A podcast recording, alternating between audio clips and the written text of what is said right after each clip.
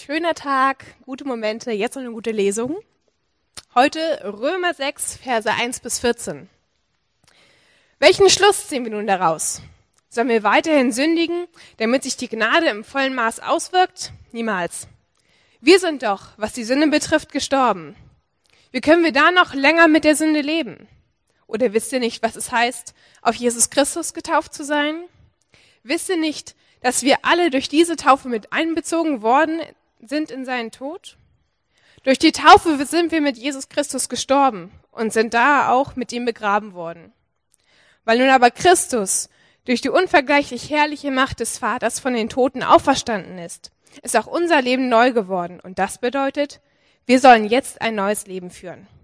Denn, denn wenn sein Tod gewissermaßen unser Tod geworden ist und wir auf diese Weise mit ihm eins geworden sind, dann werden wir auch im Hinblick auf seine Auferstehung mit ihm eins sein. Was wir verstehen müssen, ist dies. Der Mensch, der wir waren, als wir noch ohne Christus lebten, ist mit ihm gekreuzigt worden, damit unser sündiges Wesen unwirksam gemacht wird und wir nicht länger der Sünde dienen. Denn wer gestorben ist, ist vom Herrschaftsanspruch der Sünde befreit. Und da wir mit Jesus gestorben sind, vertrauen wir darauf, dass wir auch mit ihm leben werden. Wir wissen ja, dass Christus, nachdem er von den Toten auferstanden ist, nicht mehr sterben wird. Der Tod hat keine Macht mehr über ihn. Denn sein Sterben war ein Sterben für die Sünde, ein Opfer, das einmal geschehen ist und für immer gilt. Sein Leben aber ist ein Leben für Gott. Dasselbe gilt darum auch für euch. Geht von der Tatsache aus, dass ihr für die Sünde tot seid, aber in Jesus Christus für Gott lebt. Euer vergängliches Leben darf also nicht mehr von der Sünde beherrscht werden, die euch dazu bringen will, euren Begierden zu gehorchen. Stellt euch nicht mehr der Sünde zur Verfügung und lasst euch in keinem Bereich eures Lebens mehr zu Werkzeugen des Unrechts machen. Denkt vielmehr daran, dass ihr ohne Christus tot wart und dass Gott euch lebendig gemacht hat und stellt euch ihm als Werkzeuge der Gerechtigkeit zur Verfügung, ohne ihm irgendeinen Bereich eures Lebens vorzuenthalten. Dann wird nämlich die Sünde ihre Macht nicht mehr über euch ausüben. Denn ihr lebt nicht unter dem Gesetz. Gesetz. Euer Leben stiehlt viel mehr unter der Gnade. Ja, spannender Text. viel reingepackt. Ich möchte gern zu Beginn mal noch beten. Vater, vielen Dank für diesen Tag und danke für äh, die Taufe, die wir feiern durften. Ich danke dir für das neue Leben, das du geschenkt hast. Und ich bitte, hilf uns doch, diesen Text, ähm, das näher zu verstehen und äh, vor allem dich darin näher zu verstehen, wer du bist und wer du für uns sein möchtest. Amen. Wir haben letzte Woche im Hamburg-Projekt eine neue Predigtreihe an, äh, angefangen, die den Titel trägt, Wann ist ein Christ ein Christ? In Anlehnung an ein bekanntes Lied. Und ähm, was wir damit meinen, ist im Prinzip, was heißt es eigentlich als Christ zu leben? Oder was kennzeichnet eigentlich christliches Leben? Und in dieser Reihe kommen wir heute zu einem Thema, wofür unsere Täuflinge eigentlich le lebende Beispiele für sind. Und zwar äh, kommen wir heute zu dem Thema, als Christ zu leben heißt, ein neues Leben zu haben oder ein neues Leben zu leben. So, und diese Sprache, ein neues Leben haben oder ein neues Leben leben, das ist ja etwas, was wir auch so ganz landläufig in unserer Gesellschaft verwenden, in unserem normalen Sprachgebrauch. Egal, ob wir Christen sind oder was ganz anderes glauben.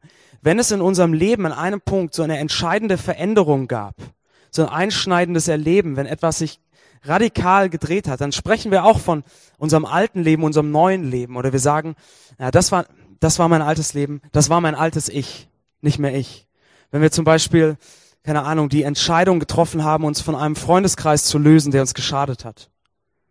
Und uns neue Freunde suchen, sagen wir, das war mein altes Leben. Oder wenn wir eine Sucht oder so etwas überwunden haben, das war mein altes Ich. Jetzt bin ich jemand anderes. Oder auch wenn ein Künstler oder ein Intellektueller seinen, seinen Stil oder sein Verständnis von Kunst oder seine Lehrmeinung verändert, dann sprechen wir ja auch von dem, zum Beispiel von dem alten Picasso oder dem frühen Picasso und dem neuen Picasso.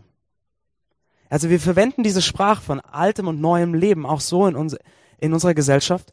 Und oft ist es dabei so, dass eine Sache neu geworden ist, sich verändert hat, die man erstmal gar nicht sieht. Ja, vielleicht ein neuer Gedanke, eine neue Idee, eine neue Lehrmeinung, ein neues Verständnis von Kunst, ein innerer Kampf. Etwas ist neu geworden, was man auf der Oberfläche erstmal gar nicht sieht. Aber dass sich dann im Leben desjenigen mehr und mehr zeigt, was mehr und mehr durchbricht und mehr und mehr sichtbar wird. Und wenn wir sagen, ähm, Christ zu sein heißt ein neues Leben zu leben, dann sagen wir damit im Prinzip, wenn jemand Christ wird, dann passiert irgendetwas, irgendetwas so einschneidendes, so entscheidendes, irgendetwas wird neu, das so grundlegend ist, dass wir von einem neuen Leben sprechen können. Und das ist genauso wie bei diesen Beispielen davor etwas, was man zuerst auf der Oberfläche gar nicht sieht.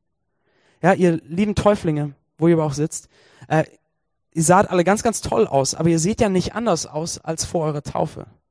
Ihr habt euch ja irgendwie optisch, oberflächlich, physisch nicht verändert. Sondern die Veränderung, was geschehen ist, ist etwas, was man erstmal nicht sieht und was sich später dann im Leben zeigt. Und das möchte ich, darüber möchte ich mit euch nachdenken. Was ist das eigentlich, was da neu wird? Und wie sieht dieses neue Leben aus? Wie zeigt sich das im Leben? Und deshalb lasst uns doch mal in diesen Text einsteigen, den Paulus da geschrieben hat im Römerbrief. Und wir fangen mal relativ am Anfang an. Denn relativ am Anfang des Textes zeigt uns Paulus, ähm, wo eigentlich dieser Startpunkt von diesem neuen Leben ist und was da eigentlich Entscheidendes passiert. Paulus schreibt in Vers 3, oder wisst ihr nicht, was es heißt, auf Jesus Christus getauft zu sein? So, falls ihr schon länger Christ seid und diese Taufverse schon ein paar Mal gehört habt, habt ihr mal darüber nachgedacht, was es eigentlich bedeutet, auf Jesus Christus getauft zu sein? Was soll dieses auf bedeuten? Das Spannende ist, im griechischen Text, in dem das Neue Testament geschrieben wurde, er steht nicht auf. Und das hat wohl Luther mal mit auf übersetzt und dann hat sich das so in den deutschen Sprachgebrauch eingebürgert und jetzt wird es immer so übersetzt. Ähm, Im Griechischen steht in hinein. Also, oder wisst ihr nicht, was es bedeutet, in Jesus Christus hinein getauft worden zu sein?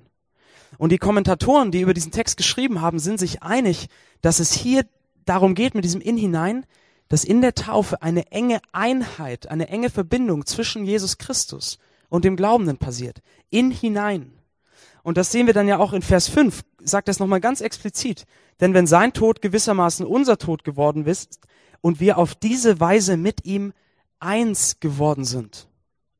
Also Paulus fängt an und sagt, durch die Taufe ist, entsteht eine enge Einheit zwischen Jesus Christus und dem, und dem Glaubenden, eine enge Verbindung.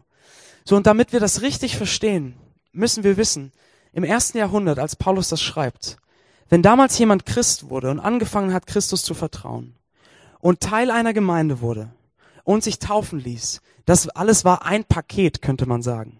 Ja, und das geschah auch zeitlich sehr unmittelbar miteinander. Das heißt, wenn Paulus sagt, das ist in der Taufe geschehen, meint er nicht, okay, die Taufe ist so eine religiöse Leistung und damit komme ich irgendwie in Verbindung mit Gott, wenn ich das gemacht habe und sonst nicht. Nein, wenn Paulus sagt, in der Taufe geschieht das, dann meint er das ganze Paket und sagt, wenn jemand Christ wird, das ist dieser erste Gedanke hier, wenn jemand Christ wird, dann entsteht eine enge Einheit, eine enge Verbindung mit Christus. Das ist das, wo dieses Neue beginnt. Und diese Einheit ist so, so eng und so vertraut, dass ähm, englische und amerikanische Prediger im 16. und 17. und 18. Jahrhundert, die Puritaner, ähm, für die Taufe ein Bild verwendet haben, und zwar das Bild der Verlobung. Sie haben gesagt, die Taufe ist wie eine Verlobung. Und um das zu verstehen, müssen wir uns äh, bewusst machen, dass im 16. und 17. Jahrhundert die Verlobung noch eine etwas größere Rolle gespielt hat als bei uns heutzutage. Also ich will das gar nicht runter, runterreden heutzutage, das ist auch wichtig, aber damals war das fast wie so eine rechtliche Institution. Das waren nicht nur die romantischen Worte, die man so beim Sonnenuntergang am Strand gesagt hat oder auf der romantischen Brücke im Wald oder wie ein befreundetes Paar von Linda und mir im McDonald's. Ähm, das war sehr, sehr viel mehr als das. Das war im Prinzip ein Rechtsschritt. Ja, es war klar, die Beziehung zwischen den beiden ist absolut besiegelt. Die beiden gehören zusammen und mit der Hochzeit wurde das im Prinzip dann vollzogen. Und die Taufe ist wie eine Verlobung, weil in der Taufe sozusagen Jesus Christus uns den Verlobungsring ansteckt und sagt, ab jetzt, wir gehören zusammen. Wir gehören zusammen, wir sind ein Team. Und wir werden unseren Weg ab jetzt gemeinsam gehen. Und ich werde mit dir gehen, jeden Schritt, in, in guten wie in schlechten Zeiten, könnte man sagen. Ja? Und eines Tages, wenn du bei mir bist, dann wird diese Beziehung vollkommen sein. Unmittelbar, könnte man sagen, von Angesicht zu Angesicht.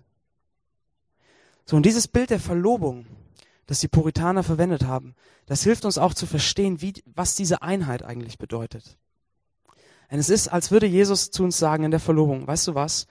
Hm, was mein ist, soll auch dein sein. Alles, was ich habe, gebe ich dir. Und was für mich gilt, gilt auch für dich. Mein Tod ist dein Tod geworden. Mein Begräbnis, dein Begräbnis. Meine Auferstehung, dein neues Leben. Was für mich gilt, gilt auch für dich.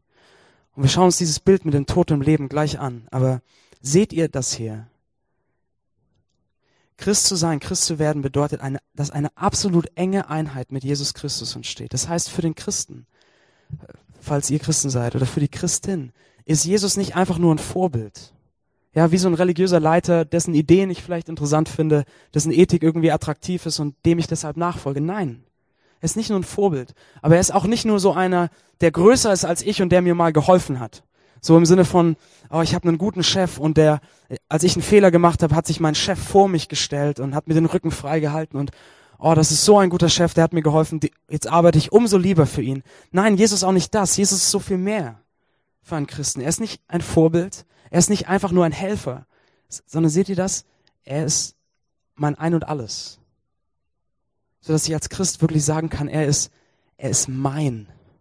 Er ist mein Jesus und mit meinem Tod und mit meinem Leben hänge ich an ihm. Das ist diese enge Einheit, die entsteht, wenn jemand Christ wird. Und das ist der Wendepunkt, das ist der Startpunkt, wo aus einem alten Leben ein neues Leben wird. So, und wie sieht das jetzt aus? Hm. Wie sieht, was bedeutet das neues Leben? Was bedeutet das äh, Tod und Leben? Wenn jemand Christ wird, stirbt er ja nicht physisch und dann tata, drei Tage später lebt er wieder. Nein, was ist das für ein Tod? Was ist das für ein Leben? Was meint Paulus hier? Und das ähm, da hilft er uns zu verstehen, wie diese Einheit funktioniert mit Jesus und erklärt uns dieses Bild von Tod und Leben. Er sagt nämlich in Versen 4 und 5, er sagt, durch die Taufe, also durch die Einheit mit Christus im Glauben, sind wir mit Christus gestorben und sind daher auch mit ihm begraben worden. Und dann, weil er auferstanden ist, ist auch unser Leben neu geworden. Das heißt, was für Christus gilt, gilt für uns. Sein Tod ist unser Tod, sein Leben unser Leben. Und das symbolisiert auch übrigens die Taufe. Für diejenigen, die heute Morgen nicht am Elbstrand waren, ja, ähm, als wir da in die Fluten und in die Bugwellen der Hansa-Fähren gewartet sind, ähm, wir haben die Täuflinge untergetaucht und sie wieder aus dem Wasser geholt. Und das symbolisiert genau das. Durch das Untertauchen wird symbolisiert, der Tod von Jesus ist dein Tod geworden. Ja, und wir gehen unter das Wasser. Und dann holen wir die Täuflinge wieder aus dem Wasser hervor und sagen, und die Auferstehung von Jesus, sein neues Leben ist dein neues Leben geworden. So, was ist das für ein Tod? Vielleicht ist euch das aufgefallen, dass im Text Paulus immer, wenn er über diesen Tod spricht, über dieses Wort Sünde spricht. Er sagt, der Tod, den wir gestorben sind, ist ein Tod gegenüber der Sünde. Ja, wir sind der Sünde gestorben. Wer der Sünde tot ist, er wiederholt das immer wieder. Ähm, er sagt, wir sind der Sünde gestorben und er beschreibt die Sünde in diesem Text wie so einen Herrscher. Ja, er sagt äh, zum Beispiel hier in Vers 7, ihr seid vom Herrschaftsanspruch der Sünde befreit. Oder später, die Sünde soll ihre Macht nicht mehr über euch ausüben. Lasst euch nicht mehr von der Sünde beherrschen. Also er verwendet so das Bild von einem Herrscher und sagt, gegenüber diesem Herrscher seid ihr jetzt wie tot. Seid ihm gestorben. So, und das ist, das ist vielleicht erstmal sehr, sehr also seltsam wirkt das für uns. Was meint er denn hiermit? Seht ihr, Paulus sagt, es gibt diesen Herrscher, die Sünde, die im Leben von jedem von uns seine Macht auswirkt. Es ist, als gäbe es diese Macht, die Sünde, die über das Leben von jedem von uns herrscht, das Verhalten und das Leben von jedem von uns prägt. Und das klingt erstmal vielleicht sehr fremd und für manche von euch vielleicht sehr so äh, vorsinnflutlich und mittelalterlich. Was, was meint er mit dieser Sünde? Aber ich glaube, wenn wir uns anschauen, wie Paulus das beschreibt, wie das funktioniert, dass die Sünde herrscht, dann wird das verständlicher und dann ist das auf einmal etwas, was unmittelbar mit unserem Alltag zu tun hat. Er schreibt in Vers 12, so beschreibt er diese Macht der Sünde. Er sagt, euer Leben soll nicht mehr von der Sünde beherrscht werden, die euch dazu bringen will, euren Begierden zu gehorchen. Das heißt, Paulus sagt, die Sünde wirkt im Kern so, sie will uns dazu bringen, dass wir von unseren Begierden, von unseren Sehnsüchten bestimmt sind. Darin gefangen sind im Prinzip.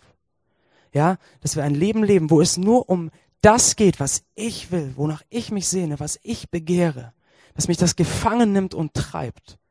Und ich glaube, das ist etwas, womit wir uns durchaus identifizieren können, wenn wir in unser Leben schauen. Dass, es, dass wir manche Sehnsüchte haben oder manche Begierden, die uns manchmal so gefangen nehmen, dass es ist, als würde es uns antreiben, uns kontrollieren, uns bestimmen, uns in Beschlag nehmen. Ja, dass wir vielleicht von unserer Sehnsucht mehr zu haben, mehr Bedeutung, mehr Geld, mehr Ansehen, mehr Besitz, manchmal so eingenommen sind, dass wir Entscheidungen treffen oder Worte sagen oder Dinge tun, die wir im Nachhinein bereuen, weil wir Leute verletzt haben. Oder vielleicht ist es unser Begehren. Hm. Ein Beispiel dafür, vielleicht unser Begehren, unsere Sehnsucht, gut dazustehen, unser Stolz, der uns treibt manchmal.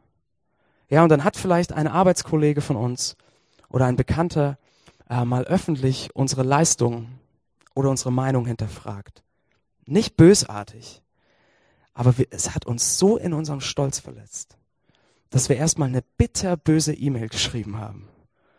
Oder zum Telefonhörer gegriffen haben und dem erstmal richtig die Meinung gesagt haben und vielleicht bei anderen Leuten schlechter über ihn geredet haben, weil unser Stolz uns so gefangen genommen hat und dieser Zorn, der daraus resultiert ist, so uns in Beschlag genommen hat, dass wir ein paar Tage später, wenn sich das gelegt hat, irgendwie sagen müssen, ey, weißt du was? Es tut mir leid, ich weiß nicht, ich weiß nicht, was mich da geritten hat. Das hat mich so, so eingenommen. Ich stand wie neben mir, weil mein Stolz und mein Zorn mich so gepackt hatten. Ja, das sagt Paulus. So herrscht die Sünde über uns, dass wir von unseren Begierden, unseren Sehnsüchten wie bestimmt sind, ihnen komplett gehorchen. Und vielleicht ist Stolz auch euer Beispiel, aber vielleicht habt ihr andere. Wo was sind die Dinge, von denen ihr euch manchmal getrieben fühlt? Ist das, ist es vielleicht Neid, der immer wieder kommt, der euch wie treibt? Manchmal ist es Lust, sexuelle Lust, die euch manchmal wie im Griff hat. Ist es Gier? Ist es, ist es Stolz? Was ist das bei euch? Und jetzt ist das so ermutigend, was Paulus hier sagt. Er sagt, diese Macht, die euch so getrieben hat, weil Jesus gestorben ist, und sein Tod euer Tod geworden ist, seid ihr für diese Macht, die euch so treiben will, wie tot. Ihr seid für sie gestorben. Das heißt, diese Macht kann nicht mehr über euch herrschen. Ihr seid aus ihrem Machtbereich herausgerissen. Diese Macht hat euch nichts mehr zu sagen. Sie ist nicht mehr euer Herr. Ja. Sie ist nicht mehr euer Herr. Paulus sagt sogar, euer alter Mensch sozusagen, damals, ist mit Christus gekreuzigt worden. Das ist vorbei. Vielleicht, vielleicht können wir uns ein Bild aus der Antike mal so äh, vorstellen. Und vielleicht hilft uns das, uns das zu veranschaulichen. Stellt euch mal vor, wir sind äh, 2000 Jahre früher und ihr seid ein Knecht oder eine Magd, ein Leibeigener oder eine Leibeigene bei einem wirklich schlechten Herrscher.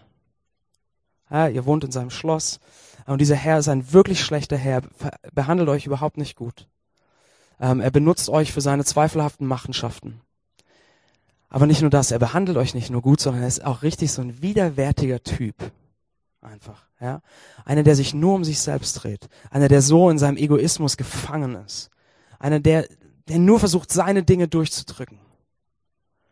Und ihr merkt, wie ihr unter diesem Herrn leidet, aber gleichzeitig merkt ihr, dass ihr, weil ihr immer diesen Herrn vor Augen habt, ähm, manche Verhaltensweisen von diesem Herrn übernehmt euch manches abschaut und ihr selbst mehr und mehr, je länger ihr bei diesem Herrn lebt und für ihn arbeitet, mehr und mehr so werdet wie dieser Herr. Selbstbezogener. Und euch manches so, sich so einschleift in eurem Leben. Und jetzt stellt euch vor, jetzt kommt ein anderer Herrscher und zieht gegen diesen Herrn in den Kampf. Ähm, und er besiegt ihn. Und er befreit euch aus dieser Herrschaft dieses Herrn äh, und nimmt euch mit. Und jetzt gehört ihr zu diesem neuen Herrn. Ja, aber dieser neue Herr ist komplett anders als dieser alte Herr. Er begegnet euch mit Liebe, er begegnet euch mit Gnade, er, er benutzt euch nicht für seine Machenschaften oder nutzt euch aus, sondern er dient euch. Und er befreit euch aus diesem Stand des Leibeigenen, aus diesem Stand des Sklavenseins und, bef und befreit euch und sagt, setzt euch als Erben ein. So, was ist hier passiert? Was hier passiert? Was hier geschehen? Ein Herrschaftswechsel. Ihr seid aus dem Anspruch des alten Herrn rausgerissen. Er hat euch nichts mehr zu sagen.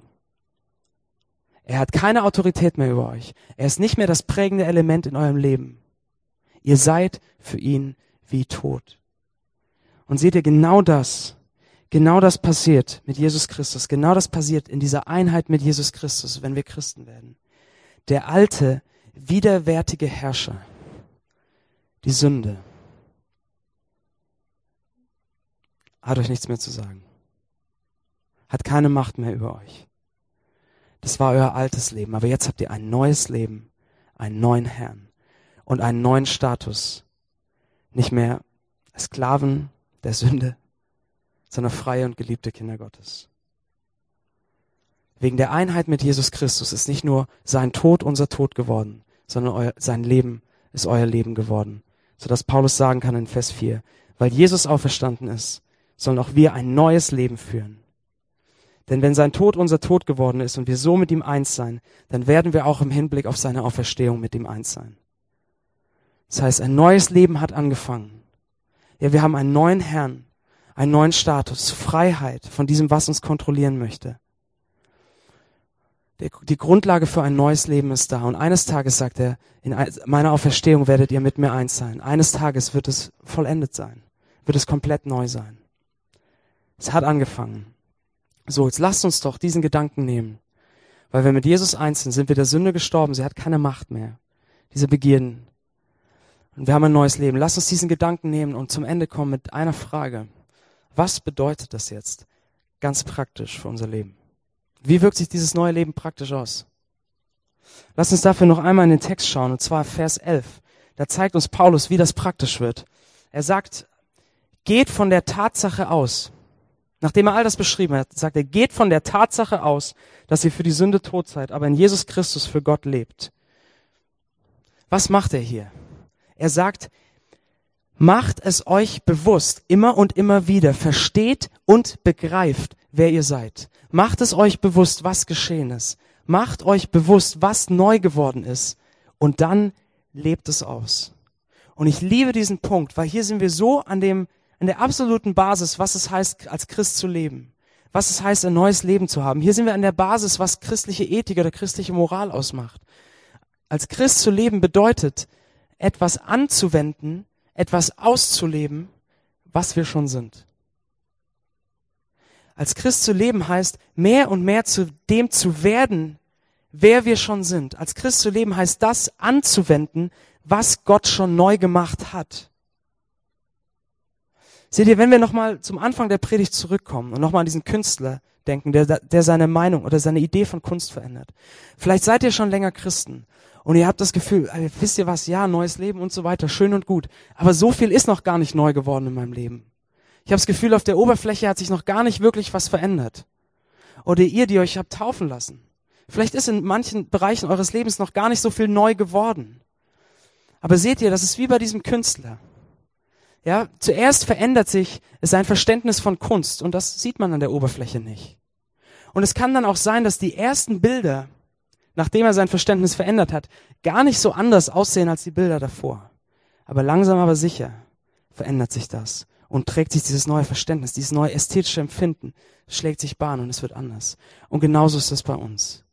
Paulus sagt, schaut euch an, versteht, was schon neu geworden ist unter der Oberfläche. Und das ist eine Menge. Ja, ihr habt einen neuen Herrn, Jesus Christus. Ihr habt eine neue, eine neue Freiheit. Ihr seid nicht mehr Sklaven der Sünde, sondern freie Kinder Gottes.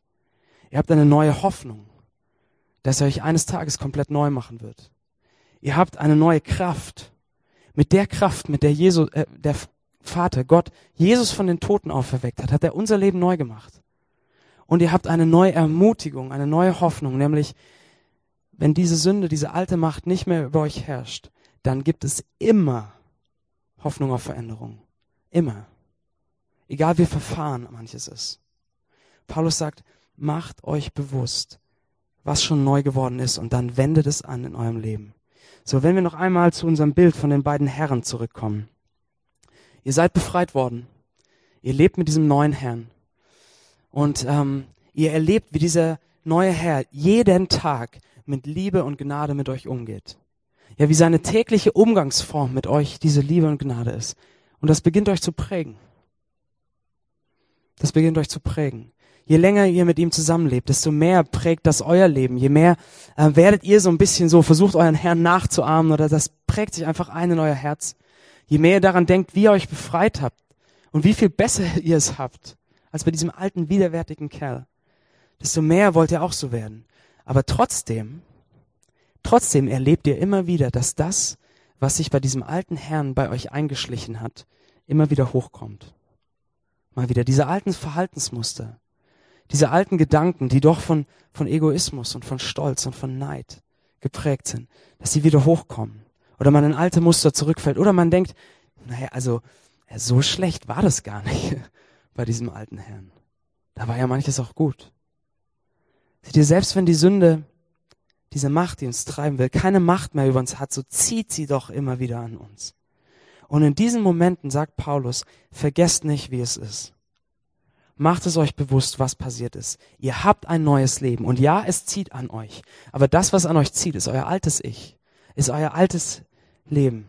Ihr seid neu geworden. Und das bedeutet, ihr habt eine Wahl.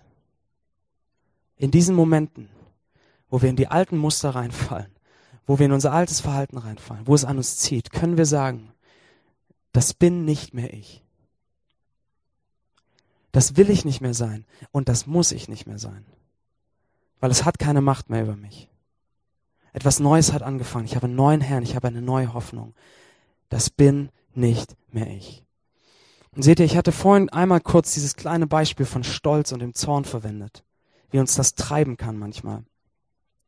Und ich habe diese Woche bei uns im Büro ein äh, Gegenbeispiel erlebt, wo so ein bisschen durchgekommen ist, wie aus alt neu geworden ist oder wie aus alt neu wird. Und zwar war das so, ich war im Büro und einer von meinen Kollegen hat einen Anruf bekommen, der ihn fürchterlich aufgeregt hat. Er war richtig zornig, richtig sauer auf die Person, die angerufen hatte und über das, was sie gesagt hatte. Und er hat sich richtig aufgeregt, aber eine Minute später äh, kam er wieder in das Zimmer, in dem ich saß und hat gesagt, wie Paulus das im Prinzip hatte sich das bewusst gemacht, hat gesagt, nein, das war nicht richtig. Es ist nicht okay, so über diese Person zu denken. Es ist nicht okay, so mit dieser Person umzugehen. Das ist mein alter Zorn. Das bin ich nicht mehr, das will ich nicht mehr sein. Sondern hat er sich die Frage gestellt, okay, wie könnte ich mit dieser Person umgehen, wie Jesus Christus mit mir umgegangen ist? Weil etwas neu geworden ist. Das ist ein kleines Beispiel. Wo in eurem Leben, in welchen Situationen würde das euer Leben prägen oder verändern, wenn ihr euch bewusst machen würdet, es ist neu geworden. Dieses Alte kann und darf mich nicht mehr kontrollieren. Das bin ich nicht mehr. In welchen Punkten könntet ihr sagen, das bin ich nicht mehr. Das will ich nicht mehr sein. Sondern ich will das Neue, was angefangen hat, ausleben in diesem Punkt. Bitte versteht mich nicht falsch. Es geht nicht darum, dass ihr jetzt alle aus eigener Kraft und eigener Anstrengung sagt, Chaka, ich mache mir ein neues Leben und ich mache alles anders, alles neu, wie Peter Fox sagen würde. Nein, sondern worum es geht, ist zu verstehen, was schon neu geworden ist bei euch und das sich durchdringen zu lassen in eurem Leben. Das neue Leben, das wir haben, ist ein Geschenk Gottes. Er hat es uns geschenkt. Dass es in unserem Leben immer sichtbarer wird, geschieht durch seine Kraft, aber eben nicht ohne uns. Nicht ohne, dass wir wollen, nicht ohne, dass wir mitmachen. Und deswegen, ich komme zu Ende. Paulus sagt, führt euch vor Augen, was ihr habt Ihr seid eins geworden mit Jesus Christus. Ihr habt ein neues Leben. Und jetzt lebt es aus. Lasst uns beten.